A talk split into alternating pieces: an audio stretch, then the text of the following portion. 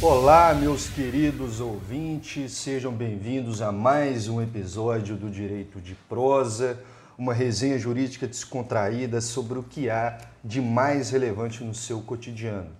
Meu nome é Guilherme Rezende, sou advogado e a meu lado se encontra ele, o grande professor Diego Castro. Que Como rufem- vai, Diego? Que rufem os tambores. Dom Gui, muito bem. Satisfação. A gente, hoje a gente vai terminar a gravação do podcast referente a, ao caso dos exploradores de caverna. Eu tô muito bem. Como, é, como você está, meu amigo? Graças a Diego. Você tirou uns dias, você passeou, né? Sim, tirei uns dias, a cabeça estava cheia, a gente às vezes precisa tirar uns dias. Eu fiquei, fui para Brasília, fui pra, para o Rio de Janeiro. Ih, mas você não tá fácil, não, hein, rapaz? Ah, mas é preciso de vez em quando, Diego.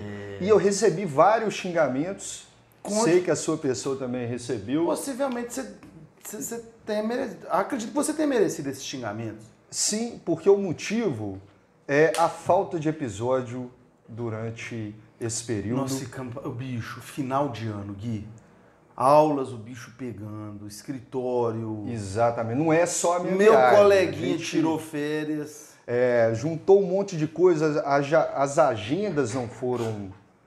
é, não estavam combinando, a minha e a do professor Diego. Mas, Diego, eu, eu costumo repetir o rei, né? E o rei, o rei ele canta: Eu voltei agora pra ficar, porque aqui, aqui é o meu lugar. É isso aí. Olha aí. Tinha que ter um invado aqui, cara. Tinha que ter um invado, né? Tinha, lobão, tinha. lobão solitário. É isso aí. Não, solitário não. É, é, não, não é solitário, não. Mas, Diego, então, Diga, meu querido irmão. vamos lá. A gente está falando é a, terce, o terceira, a terceira prosa do caso dos exploradores de caverna. Para aqueles que não sabem, ouçam as duas prosas anteriores. São as prosas, imediata... as prosas imediatamente anteriores, inclusive, né? Exatamente, que vem. A gente contextualiza e falamos do, do livro em si, da edição, do autor, enfim. Só para determinar o julgamento no tribunal do caso dos espeleólogos está em um a um. O presidente Trupene votou pela condenação, ou seja, pela manutenção da sentença de primeiro grau, e o juiz Foster julgou pela absolvição. E agora nós vamos começar a falar do juiz Tatin. Só um, um- pequeno adendo, Gui. O- o- o relator, o Trupene, ele, ele votou pela condenação, mas ele ainda ele orientou para que fosse enviado para o chefe do executivo ter clemência, né? Isso. Ele ainda deu uma orientação para o chefe do executivo, que ele aconselharia a clemência e etc.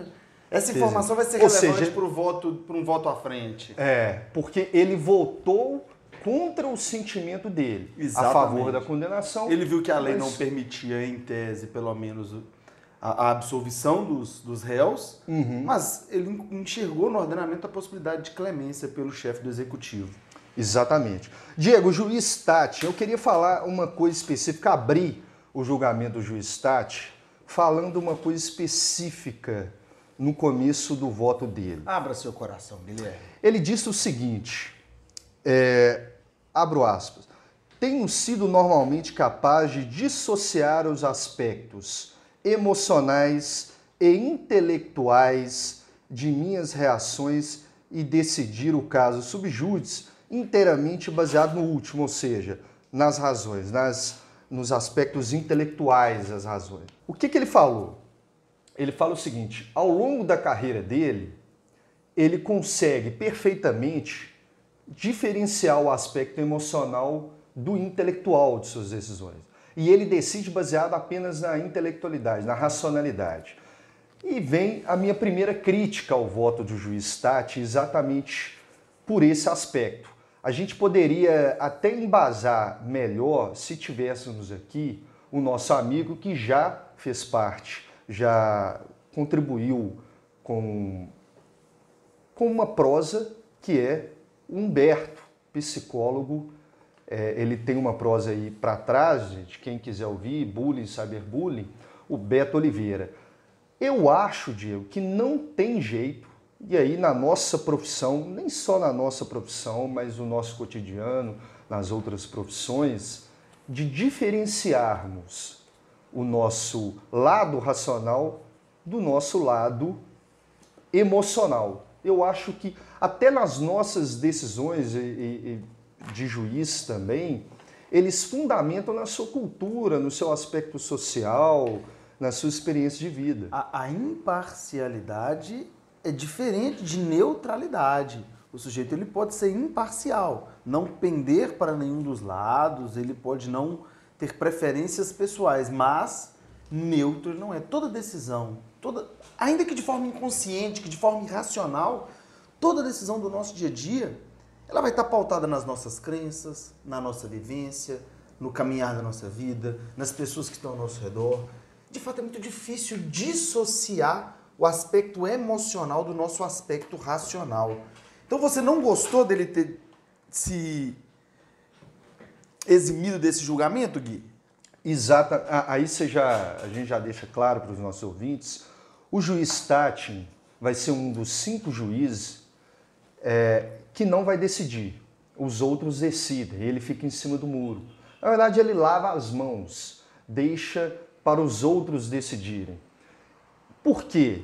Exatamente por ele não conseguir ter uma clareza racional no, no viés dele. Né? Ele já começa em sua resposta é, contradizendo Foster.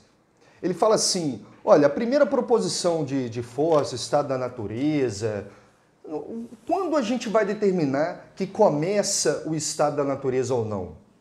Quando que se determina? No momento em que caiu a pedra, no momento em que eles entraram no acordo, ele começa a debater e fala que isso é impossível.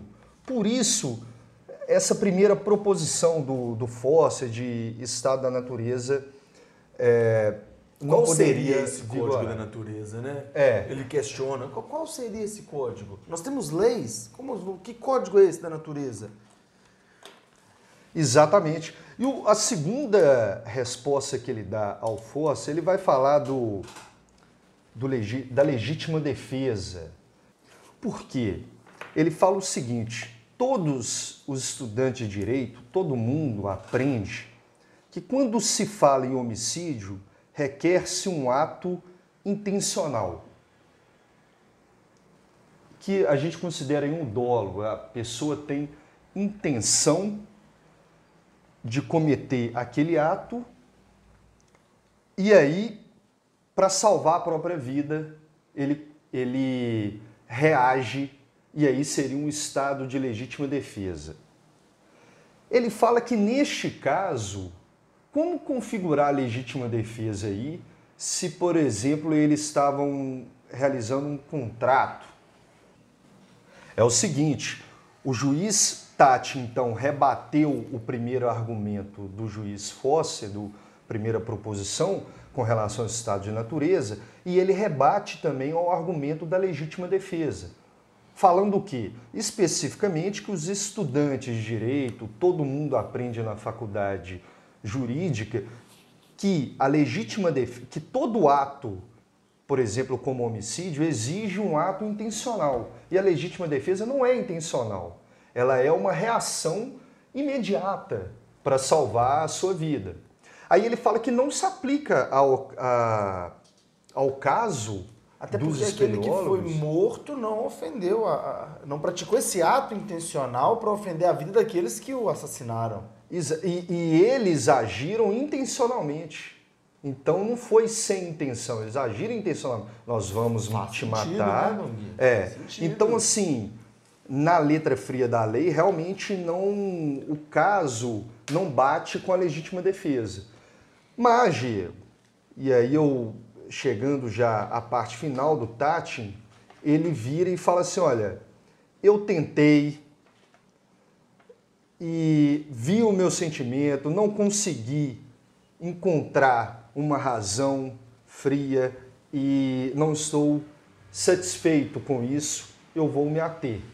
Eu vou me abster, quer dizer. Então o Tati, na verdade, ele primeiro ele bateu nos argumentos do, do Foster uhum. e logo em seguida ele se absteve de julgar. Mas há algo no julgamento do, do Tati, como é que é ponto de vista, né, Guilherme? Você enxergou de forma crítica, você não concordou com a forma com a qual ele se absteve de julgar. Ele falou: olha, meus sentimentos estão misturados, eu não consigo dissociar sentimento da racionalidade e por isso eu abstenho-me de julgar. Eu já achei uma atitude nobre. Eu já uhum. achei que foi uma atitude forte de dizer: olha, eu nesse caso não sou capaz, porque talvez. Porque eu concordo, olha que interessante. Eu concordo muito que em todas as condutas da nossa vida nós somos influenciados inconscientemente pela nossa consciência, pelo nosso histórico, por toda nossa, pelo nosso passado, pela nossa vida. Entretanto, quando a parte emocional se mistura de forma a não permitir que a racionalidade se destaque, porque querendo ou não em decisões racionais, ainda que sejamos influenciados pela emoção, a racionalidade deve se destacar em determinados momentos. Eu achei uma atitude nobre dele de identificar, nesse momento eu não sou capaz. Eu destaquei no, no, no no início aqui um ponto dele que me chamou muita atenção e que provavelmente representa o pensamento de quase todo mundo que lê esse livro, ou de muita gente, abre, abram aspas, no lado emocional, encontro-me dividido entre a compaixão por esses homens e o sentimento de repugnância e desgosto pelo ato monstruoso que eles cometeram. Fechem aspas. Então, o Tatin ele tem um sentimento semelhante ao meu. Porque eu fico, eu tenho compaixão por eles no sentido de que passaram por momentos muito difíceis. Muitas vidas foram perdidas até que eles fossem salvos, mas eles praticaram um ato monstruoso. Eles comeram uma pele humana. Eles comeram carne humana. Eles não só comeram a carne humana, mas eles mataram um dos integrantes do grupo para comer a carne humana. E isso assombrou o Tatin de forma que ele retirou dele o aspecto racional necessário para que ele elaborasse o julgamento. E como o nosso próprio podcast chamou Direito de Prosa, vamos falar um pouco do nosso direito também. Quando viu o voto do Tating, me, do Tatin, vírgula, Gui, me veio à mente um dispositivo muito específico do Código de Processo Civil Pátrio, Código de 2015, né? Que é o artigo 145, parágrafo 1 Pode ser que eu esteja equivocado acerca do dispositivo, mas acredito que não estou. Que ele diz exatamente que o juiz ele pode se declarar suspeito por motivos de foro íntimo. E ele, para isso, ele não precisa nem declarar suas razões. Isso é interessante, Guilherme, porque a partir do momento que o juiz ele pode se declarar suspeito sem expor as razões, isso não significa que o processo vai ficar sem julgamento. Ele vai ser remetido para o substituto. Ele vai ser remetido para que alguém julgue, alguém que consiga agir de forma mais racional. Então, eu quero contar um caos para vocês pro Gui. O Gui, acho que nem o Gui conhece essa, essa história. Eu tenho um amigo, cara, que ele estudou comigo. Estudou muito, muito, muito, muito. Decidiu que queria ser juiz, passou para magistratura. E aí? Eu fui fazer recente, deve ter um ano e pouco, uma audiência numa cidade. Eu não sabia onde esse amigo estava. Era amigão de jogar bola, de balada. Amigo, amigo com força, de ter apelido. E fui fazer uma audiência. Quando entro em sala, quem estava lá? Na sala de audiência quem era o juiz? Era ele. E eu não sabia que seria ele, por quê? Porque ele era substituto. Ele não era o juiz que estava julgando, o juiz que estava julgando a demanda. Tinha saído de férias. Sim. E ele tinha sido o responsável designado para fazer aquela audiência. Quando eu entrei em sala, sempre que eu vejo esse amigo meu, eu vou e abraço, e pego, e falo do apelido, a gente pergunta. E nisso, quando eu o vi, eu assustei. E ele, quando me viu, se assustou muito também. E foi um constrangimento, porque a gente não podia demonstrar o afeto que a gente tem um pelo outro dentro da sala. Sentamos, cada um com os advogados com seus respectivos clientes. E o caso do Tati me lembrou muito dessa circunstância. E aí aquela situação constrangedora. Oi, doutor, tudo bem? Doutor, cara, meu parceiro, que caça doutor pescoço de égua. Cadê a liturgia? Cadê a liturgia, cara? Eu, eu detesto liturgia, de, de, de, essa liturgia jurídica, é uma coisa que eu particularmente não gosto. E eu muito constrangido que eu não podia demonstrar aquele afeto. Eu queria falar, pô, cara, filho de uma égua, você sumiu, a vontade era essa. Aí nisso, Muito constrangidos, ele abri- abriu a audiência. Pá. Passados uns dois minutos de audiência, ele deu um tapa na mesa. Falou, pessoal, me desculpem, eu tenho que invocar aqui o, o- o código de processo. Eu não sou suspeito, eu não posso julgar essa demanda. No caso dele, é até um impedimento, porque ele é amigo íntimo meu, né? Aham. É, eu tenho até que me lembrar. É- é suspeito, é. É suspeito, né? Eu tenho que, eu sou suspeito que eu sou amigo íntimo de alguém que está nessa mesa aqui. Então eu vou me declarar suspeito, vou remeter para outro juízo, vamos remarcar essa audiência. Ninguém entendeu nada. E aquilo para mim, na hora que ele falou, foi um alívio do caramba. Gui, ele terminou de. Cara, ele terminou de falar, eu sou suspeito. Então, gente, vou remeter, espero que vocês me entendam. Todo mundo entendeu, né? Aí na hora que ele terminou, ele lavrou de- a, a- ata de que ele se declarou suspeito. ele levantou e falou, seu filho da puta, como é que você não falou que você vinha pra cá? Eu falei, cara, mas seu nome não tá no processo, vagabundo. Cara, me deu um abraço. E ali eu vi exatamente a importância do sujeito abster-se de julgar quando ele não vai conseguir. Porque naquele caso ele falou, velho, como é que eu, eu tô doido pra te xingar, cara? Como é que eu julgo esse negócio? É. Nem me concentrar nas questões jurídicas eu ia. e eu me lembrei, do, na hora que eu tava lendo o Tati, eu falei, pô, Olha, olha que interessante, Diego. Você se comoveu com o Tati lembrando de algo pessoal, olha pra uma experiência. é? Se não somos neutros. Exato. Só Neutro que, é detergente, cara. só que eu vou fazer a primeira divergência no, no seu voto, Diego, pelo seguinte. É, tudo bem que há esse parágrafo primeiro no artigo 145 do Código de Processo Civil de o juiz se declarar suspeito por motivo de foro íntimo e não tem nem necessidade de declarar suas razões. Que foi o caso aí. Ele terminou, lavrou a declarou suspeito e depois foi te dar um abraço. Ele nem falou, não, porque tem um amigo íntimo. O que, o que era o caso, né? No episódio dos espeleólogos, o Tati, ele não, ele não é, ele não é amigo, ele não é inimigo, ele tem uma distância muito grande do caso. Ok, não é o mesmo do seu. Mas eu falo o seguinte, eu acho muito perigoso, é muito abstrato, muito amplo, um juiz se negar a julgar e não dar uma fundamentação, apesar de ter na lei. Mas tudo bem, eu poderia indicar uma lei superior ao, ao CPC, que é a Constituição, no seu artigo 5, se não me engano, inciso 35, que fala da inafastabilidade da jurisdição. Ou seja, qualquer demanda que você queira resolver no judiciário, o judiciário ele tem que responder. Os- o- eu concordo com os artigos do CPC de suspeição e de impedimento do juiz na parte objetiva. Ah, é amigo íntimo? Declara suspeito. É inimigo É íntimo? parente. É parente? É, já participou da causa em outros momentos? Tudo bem, são, são incisos objetivos. A partir do momento em que você abre o, o leque e deixa para o juiz, ah, eu não quero julgar, ah, eu estou com 10 mil processos na, minha vara, na minha secretaria, eu não vou querer mais um não, eu vou aqui alegar a suspeição e mando para um outro. Enfim, eu já acho meio perigoso.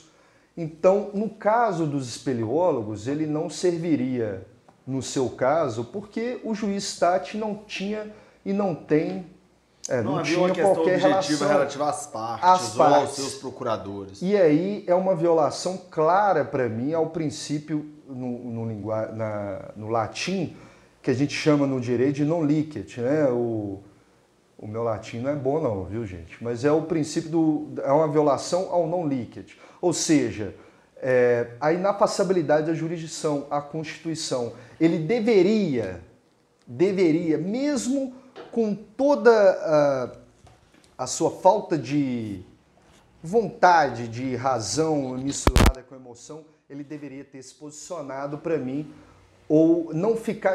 Aí eu vou citar. O, o, Gui, o Gui tá pistola com o Tati. né? Eu tô. Sabe por quê? Aí eu vou citar uma Juiz- parte. Você achou que ele é da- preguiçoso? Hã? Preguiçoso não, porque ele, ele deve ter estudado o caso. Eu achei o seguinte, eu vou citar a Bíblia nesse caso. A Bíblia fala diga, o vá, seguinte: diga. É, seja frio ou seja quente, o morno a gente vomita. É, eu estou parafraseando, não é mais Prof- não é o nisso. profeta Guilherme. É, Foi um profeta antigo, parafraseando. Então, assim, seja quente ou seja frio, não seja morno, não. Decida por algum caso. Claro, o- o- a suspeição ou impedimento, se você tiver uma causa objetiva, tudo bem. Ah, se não, ah, eu tô com medinho.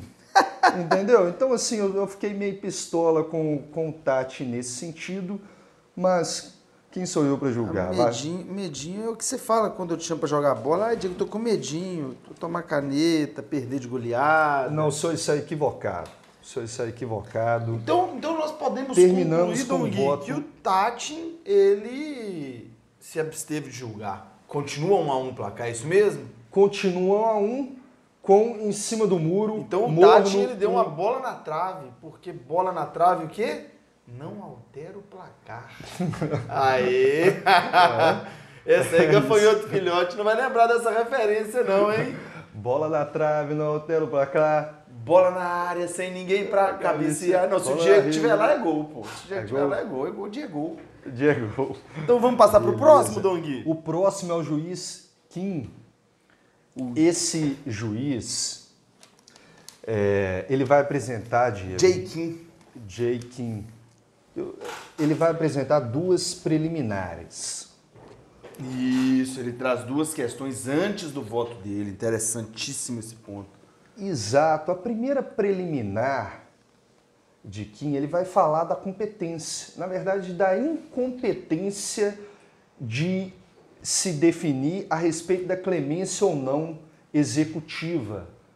E aí ele vai falar da ingerência. Eu acho é, a posição dele interessante, e aí trazendo para a nossa Constituição, a nossa Constituição fala nos primeiros artigos que os poderes são independentes e harmônicos entre si. E ele fala o seguinte: olha, a gente não pode basear o nosso voto deixando para o executivo. Seria uma ingerência de um poder sobre o outro. E muito menos orientar o que o executivo deve fazer. E eu acho até engraçado porque ele acaba fazendo isso, Dia. Ele fala assim: olha, o juiz Phil Penny de, é, ele faz um, um desagravo, eu desaprovo a decisão do juiz Phil Penny que decidiu para deixar o executivo ser clemente. E aí o, o, o Kim acaba fazendo a mesma coisa do Penny para mim, Dia. Porque ele fala assim: desejo esclarecer que se eu fosse o chefe do Poder Executivo, iria mais longe no sentido da clemência do que aquilo que lhe foi soli- solicitado. Eu concederia a estes homens perdão total, pois creio que eles já sofreram o suficiente. Quero que seja entendido que a ação é feita na minha condição privada como cidadão. O que, que ele fala? Ó, eu não concordo com esse negócio do Tio Penny de deixar para o executivo decidir, porque é uma ingerência de um poder sobre o outro. Mas se eu estou falando que, como cidadão, eu daria, eu iria até mais, daria um perdão. Ou seja, Diego, ele acabou fazendo o que ele foi contra. Exatamente. Ó, Eu não aconselharia, mas. Mas- Não é nossa função aconselhar, mas. Sempre que o sujeito fala mas, ele desqualifica sua fala anterior, basicamente. Eu não sou racista, mas. Mas Aí eu não sou amigos negros. machista, É. mas. Mas aquele. É, exatamente, você pontuou muito bem. E eu hoje, eu não sei porquê, eu tô pistola com esse juiz aí, viu? Eu vou falar com o Kim, ele. Eu não, eu não tô querendo saber da sua opinião, não, cara. Falando pro Kim. Tô querendo saber, não. Então tá, você desaprova, beleza. Mas não dá a sua, o seu juízo, então, em cima do outro poder. Eu já começo a criticá-lo a esse respeito no voto dele, porque ele faz essa primeira preliminar e um desagravo, mas ele acaba é, fazendo a mesma coisa. E é interessante, desculpa te interromper, que na verdade, Uhum. prosseguindo o seu raciocínio, ele faz duas preliminares. E uma preliminar dele me chamou muita atenção. Nós, nós dissemos a primeira preliminar, que é o fato de ele entender não ser função daquele tribunal aconselhar o executivo a dar clemência ou não. Mas a segunda preliminar me chama muita atenção também, Que ele diz o seguinte, ó, a gente não está aqui para julgar se o que esses sujeitos fizeram foi certo, foi errado, foi perverso, foi bondoso. Mas nós estamos aqui para aplicar a lei vigente. Eu acho interessante a segunda preliminar. Cara, isso me chamou muita atenção, porque, de fato, a função do juiz é dizer o direito, não é dizer suas opiniões pessoais, é analisar o caso posto diante do ordenamento jurídico. Há, inclusive, o brocado Yuri Novitkuria, que o juiz conhece o direito, uhum. porque, perceba que interessante, nesse ponto ele simplifica a demanda. O julgamento do juiz Kim é um julgamento muito interessante porque é um julgamento simplista. O voto dele é um voto simples. Uhum. Eu, eu, eu, o chamaria de o legalista, porque ele vota pela letra da lei. Sim. Eu acho, eu acho isso interessante, Diego, porque ele chega a falar o seguinte: olha, não, não tem que ter juízo moral. É, é, o, o texto exato da lei é o seguinte: quem quer que intencionalmente prive a outrem da vida será punido com a morte. Esta é a letra da lei de Newgard. Então ele, ele até cita, o texto exato da lei é este. E eu, eu me lembrei daquela palavra, parece um, para, um palavrão, o solipsismo. O solipsismo é, é até um vício filosófico. É, aquela, é aquele viciado em si mesmo. Isso seria um, um solipsismo. Uma espécie de narcisista, sabe? Então, você, é, no caso dos outros, é, em favor do juiz Kim, ele vai falar o seguinte: olha, os outros votos foram votos solipsistas, porque são votos onde o juiz olhar o mundo a partir da sua própria linguagem privada. E não sob a ótica da lei. E não sob a ótica da lei. Olha que interessante, Gui. É definir conforme a sua consciência e não num ordenamento jurídico de um país civilizado. Sim seria um narcisista esse. Exatamente. O que, de maneira alguma, eu estou falando que o judiciário tem pessoas narcisistas, Não, né? Imagina. imagina. Então, assim, é, é, é, um, é um, comportamento. Eu, eu lembro até da, de, de um conto do, do Machado de Assis que fala que o, o alferes, né, ele é uma pessoa simples, aí ele passou como um, um Malfé, ele vestiu a, a, farda e aí ele cresceu o peito, entendeu? Ali ele já era outra pessoa, ele já queria, é, é, tratava como um ser superior, né, com relação aos outros amigos dele. Enfim, o, juiz Kim, ele, ele não, ele vai falar assim, olha, vamos deixar esses vícios de lado, filosoficamente falando, e vamos nos até a lei. A lei. E esse é um embate do judiciário entre o substancialismo do judiciário, onde é, o substancialismo é o juiz ele se baseia na Constituição Federal, mas o judiciário ele tem na Constituição e no ordenamento jurídico como um todo. O judiciário ele tem um papel ativo, é um juiz ativista, ou o procedimentalismo, o procedimentalismo fala o seguinte: olha, o papel da Constituição é definir as regras do jogo político, as regras do poder, e eu não tenho decisões polêmicas que envolvam economia, a moral, política. Isso aí a gente deixa para os poderes majoritários, executivo e legislativo.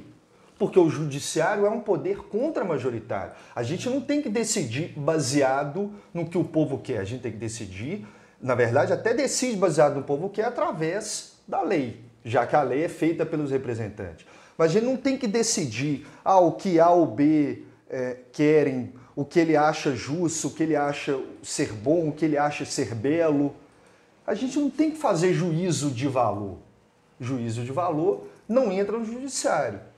Por isso ele bate também o juiz Tati ao falar de emoção, essas coisas. Olha, juiz Tati, você até narcisista, que é o que? Agradar a sua consciência, a gente tem que decidir aqui baseado estritamente na lei e não no nosso nossa experiência privada, no que acreditamos. Eu achei fenomenal essa segunda preliminar do juiz Kim e, e veio trazer o que no meio jurídico tem esse embate, o procedimentalismo do Até judiciário e o né? substancialismo. Né? Exato. Exato, Di. Porque a função do poder legislativo é exatamente ouvir a população. Os anseios sociais, os valores sociais, transformá-los em lei, para que sejam aplicadas pelo judiciário. Agora é interessante que no voto do Kim, essa, essa questão, ele é o legalista, ele, ele inclusive, já vou adiantar o voto dele, ele defende a condenação pela observância estrita da lei, ele me chamou a atenção na seguinte circunstância, porque ele é legalista, ele defende a aplicação da lei e ele usa um argumento muito forte. Abram aspas para o que diz o juiz Kim. Ele diz o seguinte: houve um tempo nessa Commonwealth em que os juízes de fato legislavam de forma livre. E todos nós sabemos que durante aquele período, algumas de nossas leis eram de preferência inteiramente criadas pelo poder judiciário. Foi um tempo no qual os princípios aceitos da ciência política não indicavam um mínimo grau de certeza. A categoria e a função dos diversos braços do Estado. Todos conhecemos o trágico problema daquela incerteza na breve guerra civil que surgiu do conflito entre judiciário de um lado, executivo e legislativo de outro. Não há necessidade de recontar aqui os fatores que contribuíram para aquela indecorosa guerra de poder. O que ele quer dizer é o seguinte: olha, quando a gente fica procurando soluções fora da lei, quando a gente fica procurando coisas que não estão escritas, nós estamos usurpando as competências do legislativo, as competências do executivo, a função do judiciário é aplicar a lei. E me chama a atenção aqui uma recente, Guilherme, uma decisão até bonita. Muita gente olhou essa decisão com olhos de coraçõezinhos, mas eu olhei com muita resistência. Olha que interessante. O ECA, no seu artigo 42, ele estabelece requisitos para adoção. Isso é atual. Isso é de outubro, setembro. É por isso que a gente trata do cotidiano. É. Exatamente. Olha que interessante. O ECA, ele traz alguns requisitos, dentre os quais o adotante, se você vai adotar alguém, você tem que ter pelo menos 18 anos completos. O menor de 18 anos não pode adotar. Uhum. E existe um segundo requisito que está no parágrafo terceiro que diz o seguinte: o adotante há de ser pelo menos 16 anos mais velho que o adotado. Então são dois requisitos básicos. Se você quer adotar alguém tenha mais de 18 anos e seja pelo menos 16 anos mais velho, eu digo, mas por que esse requisito? Para que haja uma diferença de idade, para que diminua a possibilidade de um, de um envolvimento afetivo de relacionamento sexual entre adotante e adotado, para que haja uma identificação de autoridade do adotante pelo adotado. Tem um porquê desses 16 anos. E aí o STJ, muito recente, o STJ esses dias, no julgamento do, do recurso especial 1785754 do Rio Grande do Sul, isso agora em outubro, dia 11 de outubro, o STJ permitiu a adoção em um, um, caso específico em que a diferença de idade era menor que 16 anos. Calcado no bonito princípio da afetividade. Tá bom. É um, um fundamento nobre, existia muito afeto. Eram 15 anos e acho que 9 meses a diferença. Uhum. Mas eu identifico isso como um claro julgamento contra a legem. Ah, mas o afeto naquele caso justificava. Beleza, bacana, os fundamentos são nobres. Mas foi contra a legem. Uhum. Você cria insegurança jurídica. Eu me lembro muito daquele lugar onde tem uma plaquinha. Isso é coisa de internet é proibido dançar agarradinho. Mas se quiser, pode. então é mais ou menos assim. Não pode adotar se não tiver 16 anos de diferença. Mas se tiver afeto, pode. Entendi. Então o STJ. Perfeito. Olha que interessante. É. A gente começa a entrar num ponto perigoso que esse. É olha que legal. Esse caso um julgamento bonito. Você permitiu a criação de um vínculo de filiação. Claro, você mas, vai na emoção das pessoas que leem o fundamento. Mas olha que interessante. Isso é, o, isso é o judiciário legislando e ele pode passar a legislar em casos não tão bonitos, não tão nobres. O Diego, esse caso que você nos trouxe, é, assim, do cotidiano, recente, de adoção em que o judiciário, o SCJ, não é? O STJ o STJ decidindo baseado no caso concreto contra legem, ou seja, contra a letra fria da lei. Isso é interessante porque traz uma insegurança jurídica. É o que Kim veio criticar os outros juízes. Olha, gente, não temos que fazer juízos de valor. porque a gente pode justificar uma decisão baseada em moral, em sentimentos, esse apelo popular. Então, não, a gente tem que decidir baseado em algo mais objetivo. Bem, é, eu gostaria de trazer. Eu, eu, li, eu não me lembro agora o título, mas fala sobre o os juízes, os juristas do horror. Vai falar do juiz antes ali do, do período, antes do nazismo, que fala o seguinte: uma constituição, como a Constituição de Weimar, que da Alemanha, na época antes do, do nazismo, era uma constituição progressista, uma constituição que envolvia, por exemplo, o, os direitos de segunda geração, de, os direitos fundamentais, direitos sociais, enfim, é, é, a Constituição de Weimar e a, da, e a do México. Pois bem, essa Constituição, os juízes da Alemanha, o que, que o livro queria trazer? Que o horror provocado pelo nazismo também teve culpa do judiciário. Não foi só de um Hitler ou do executivo e legislativo, no caso, o Hitler foi subindo pelo legislativo, não foi somente o caso dos outros poderes. Porque os juristas da Alemanha, conservadores, não gostaram da nova Constituição e resolveram brigar com ela. Resolveram decidir casualmente, sem aplicar a Constituição. Então houve essa briga, essa insegurança jurídica e um caos em que a sociedade foi fragilizada. Na verdade, a democracia alemã ficou fragilizada também pelo poder judiciário. E isso é muito grave. Eu achei interessantíssimo esse livro, porque eu nunca tinha escutado isso. O nazismo também por uma fragilidade é, vinda, uma, racha, uma das rachaduras da sociedade alemã da época veio do judiciário. E aqui o Kim ele veio falar o seguinte, cita no voto dele, uma decisão rigorosa nunca é popular. Juízes têm sido exaltados na literatura por seus ardilosos subterfúgios destinados a privar um litigante de seus direitos nos casos em que a opinião pública julgava errado fazê-los prevalecer. O que, que ele diz? Ah, o juiz ele arrumou uma chicana para agradar. Ele decidiu. Eu, eu me lembrei do Salomão, eu estou citando a Bíblia novamente. Eu lembrei do Salomão. Ele viu a dificuldade das duas mães, uma falava que era dela, outra falava que era dela. Ele foi lá e falou assim: ó, corta o menino no meio. E aí a que chorou considerou era uma, era uma decisão muito difícil. A gente começa a enaltecer Salomão, olha só, gente, ele conseguiu, ele arrumou um subterfúgio aí, a que estava chorando era a mãe verdadeira, a que não chorou era a mãe falsa. Muito perigoso, muito, muito perigoso. Poderia ter acontecido diversas coisas. Ele não pode decidir baseado nisso. Claro que antigamente, antigamente não, recentemente não tinha esse teste de DNA. Então, mas tem que decidir. Não se pode usar desses subterfúgios emocionais.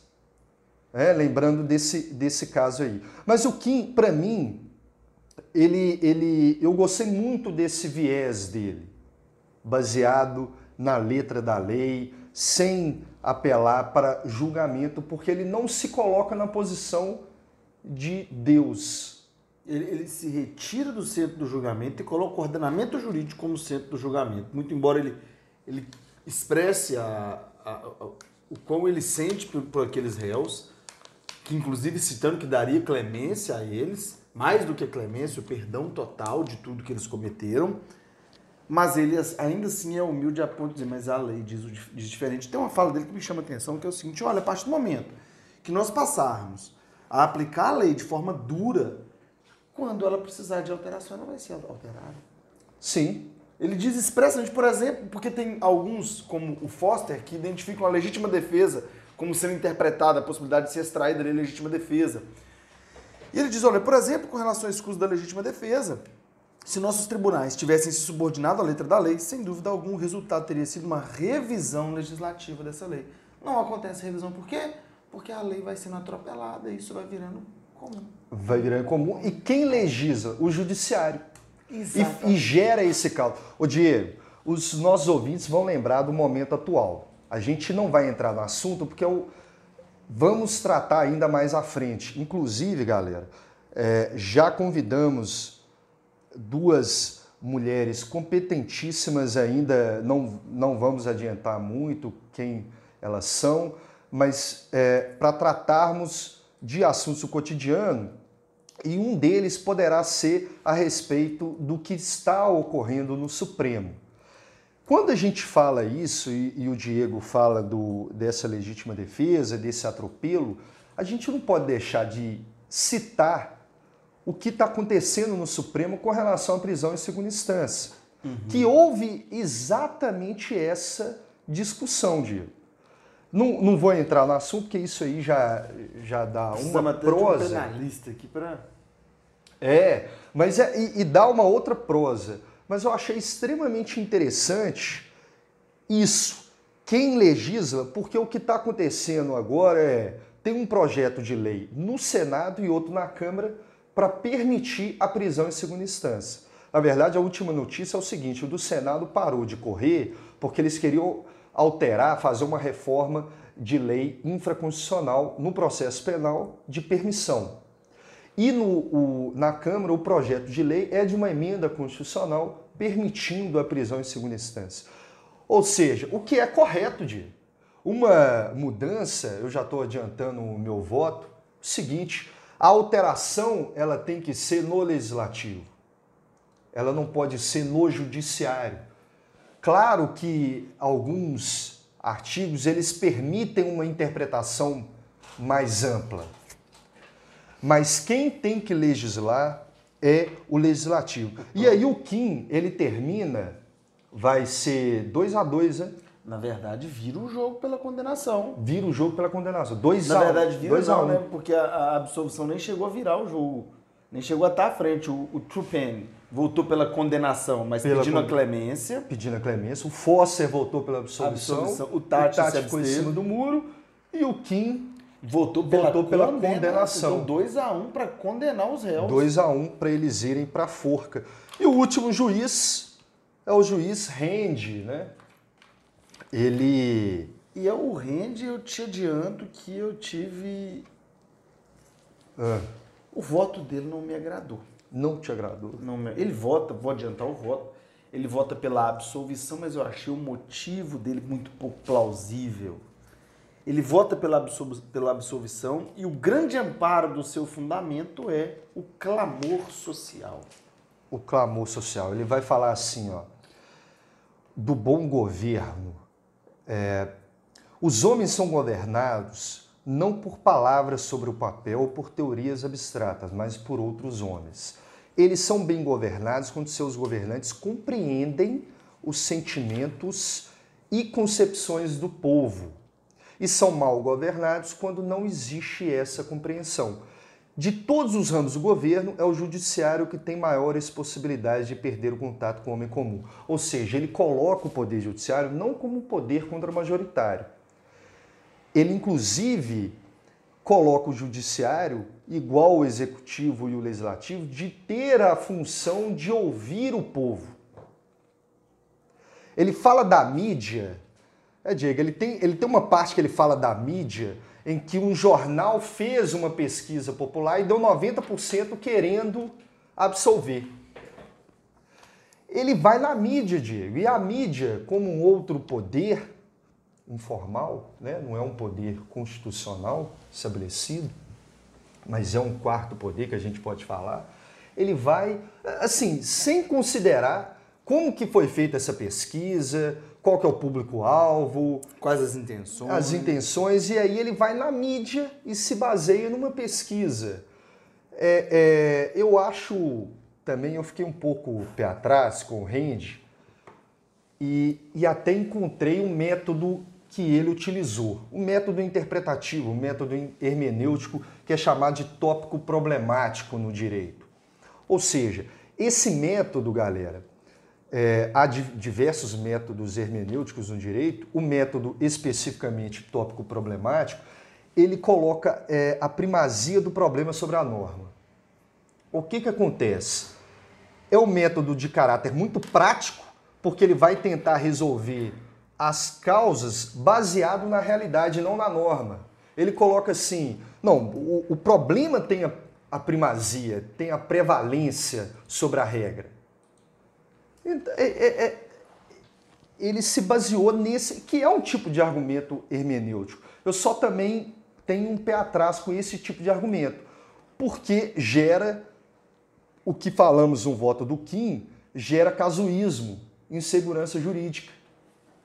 O rende é exatamente isso, é gerar insegurança, o, o rende, né? É gerar esse, esse, essa insegurança jurídica, porque cada hora ele vai ver, ah, o caso concreto agora é isso, é, vou condenar. Não, não, mas esse caso tem essa particularidade, então eu vou absolver. Não baseado na letra da lei, mas baseado na vontade popular. Ele o que? É um juiz que ele vai julgar somente em pesquisa? Ele vai pedir o jornal para fazer pesquisa sempre?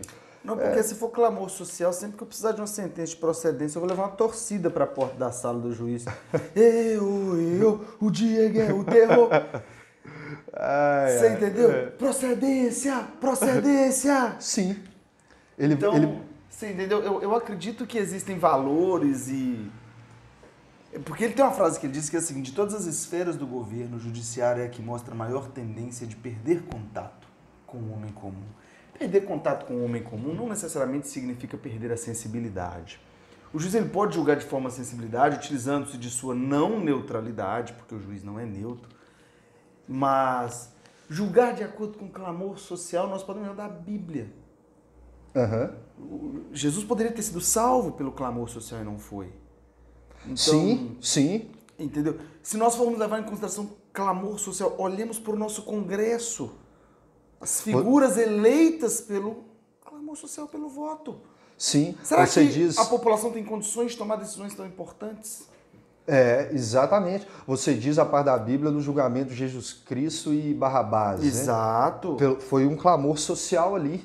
É, o Pôncio Pilatos, ele lavou as mãos. Deixou para o povo decidir. Deixou para o povo decidir, o que é exatamente o que, rende, o que rende e o Tatin fizeram mais ou menos. É, o, o Rende, pelo menos, ele se posicionou.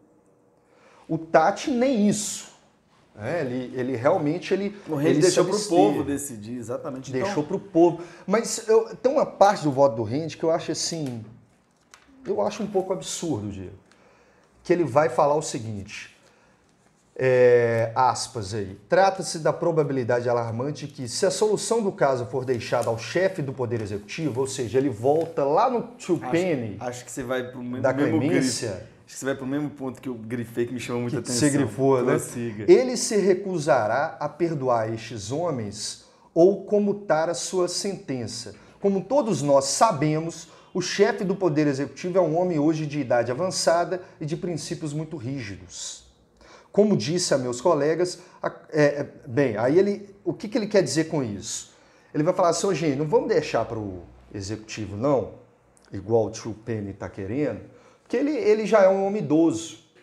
Ele tem um, ele é muito sério e rígido de sentimento. Ele não vai ter clemência. Eu acho esse, é, bem. Aí ele continua e vai falar de uma, da, da cordialidade no sentido de relações íntimas. É? Ele vai falar assim, como disse a meus colegas. Gui, acontece... desculpa te interromper. Uhum. Gente, nós não combinamos isso. Mas nós grifamos exatamente o mesmo trecho para comentar. Meu. Olha aqui, Gui. É, exatamente.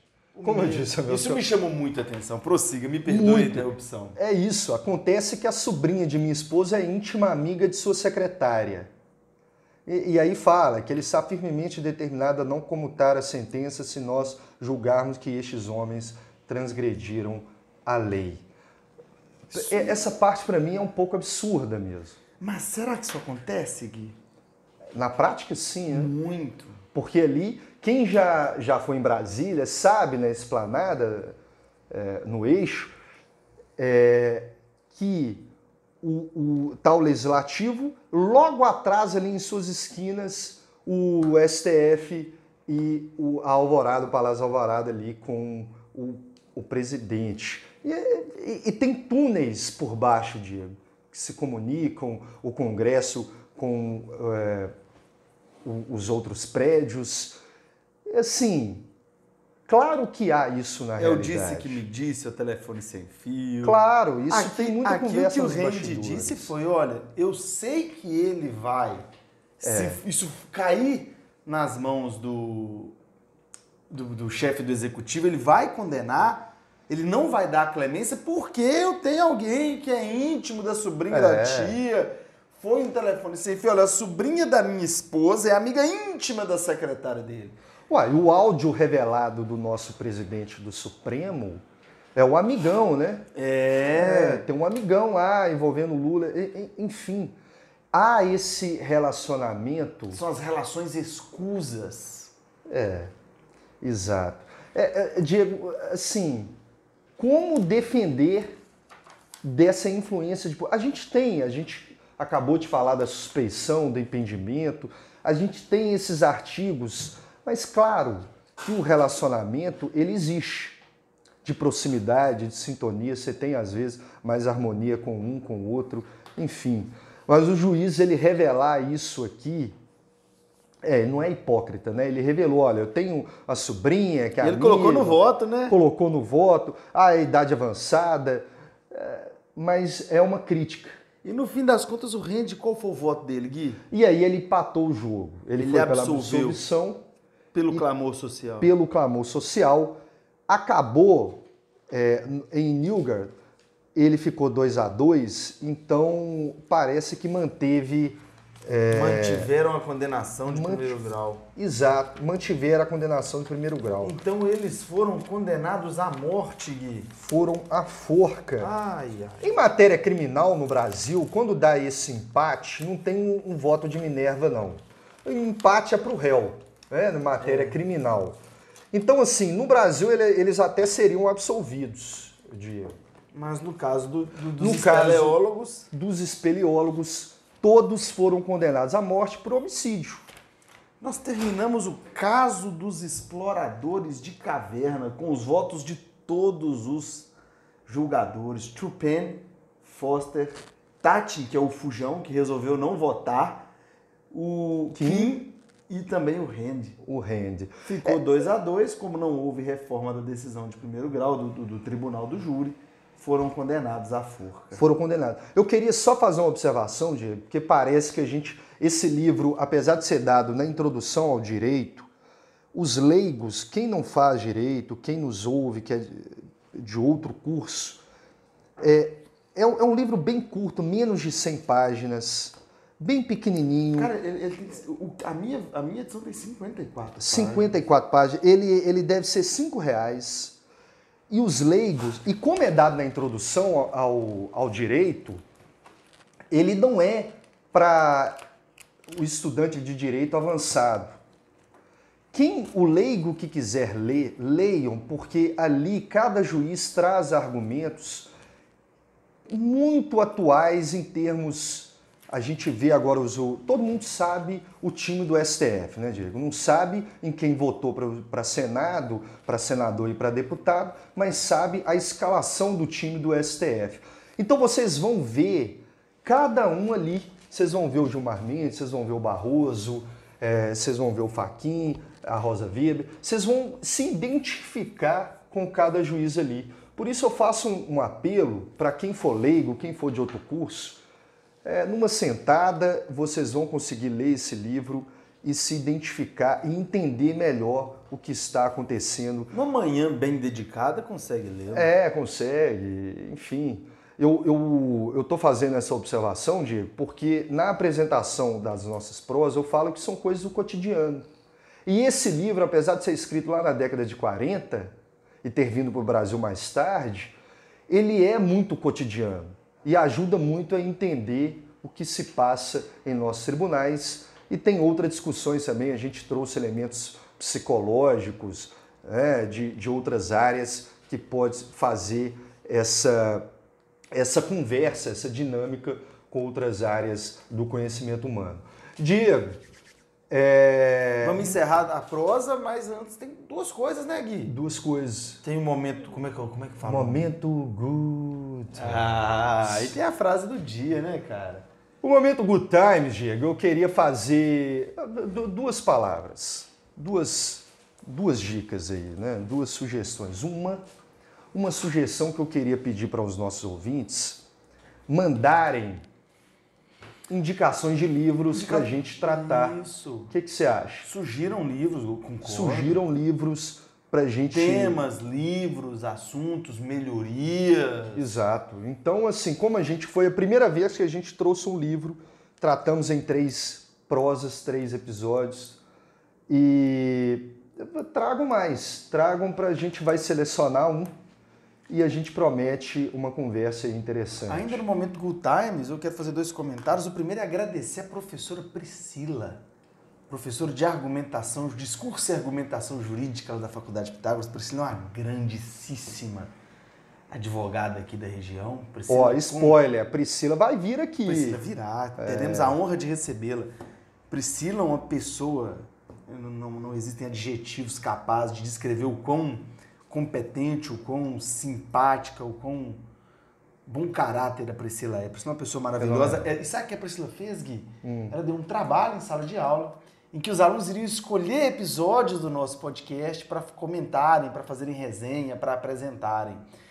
E eles ficaram, professor, me explica o episódio tal, me explica o episódio tal.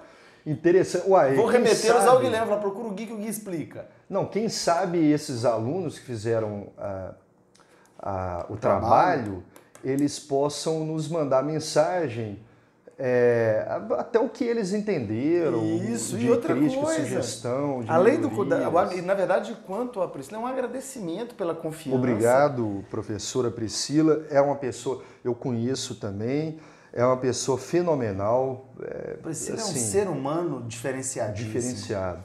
E outro é... comentário é acerca do. Me fugiu a mente, rapaz. Ah, outro momento, Good Times tiver ouvindo, quiser postar no story, posta. Tem muita gente que está ouvindo e posta no story. Marco Guilherme, Marco Diego. Muito bacana isso. Agradeço a todos que dão essa divulgação ao nosso podcast. São meus dois momentos good times, Gui. Eu, eu tenho o da Aline, não sei de onde. A Aline, ele falou assim, pessoal, adorei ouvi-los, principalmente pela descontração do professor Diego e pela voz sedutora do Dom ah! Você inventou isso, pode não, parar. Tá aqui, ó. Tá aqui, ó. Aspas. Eu só acredito pessoal, vendo a mensagem ou pessoal, vendo direct. adorei ouvi-los. Não, não creio. Vou repetir, tô lendo. Pessoal, adorei ouvi-los. Você inventou isso. Principalmente pela descontração do professor Diego e pela voz sedutora do Dom Gui. Continue nessa toada. Fecho ah, aspas. Não acredito, não acredito, ah, não tá acredito. Aqui. Aline, muito obrigado. Muito obrigado. Aline é uma amiga imaginária que você criou. tá aqui, ó. Aline. Pessoal, frase do dia, né? Frase do dia, Cara, a frase do dia hoje foi extraída do livro A República de Platão. Hum. Abram aspas. O castigo pela recusa de governar é ser governado por um inferior. Hum, Diego, você não passa um episódio sem bater, Diego. Não, não, não bati em ninguém. Você... Não. A Diego. violência tá na cabeça de quem enxerga. Ah, Diego, vem com essa não. Eu, pelo amor de Deus, já, eu falei assim, não, nós vamos conseguir. Aí o Diego vai lá o e. O castigo pela recusa de governar é ser governado por um inferior. Muito obrigado a todos. Beijo na nuca não de quero. todos e todas. Fiquem com Deus. Um grande abraço, pessoal.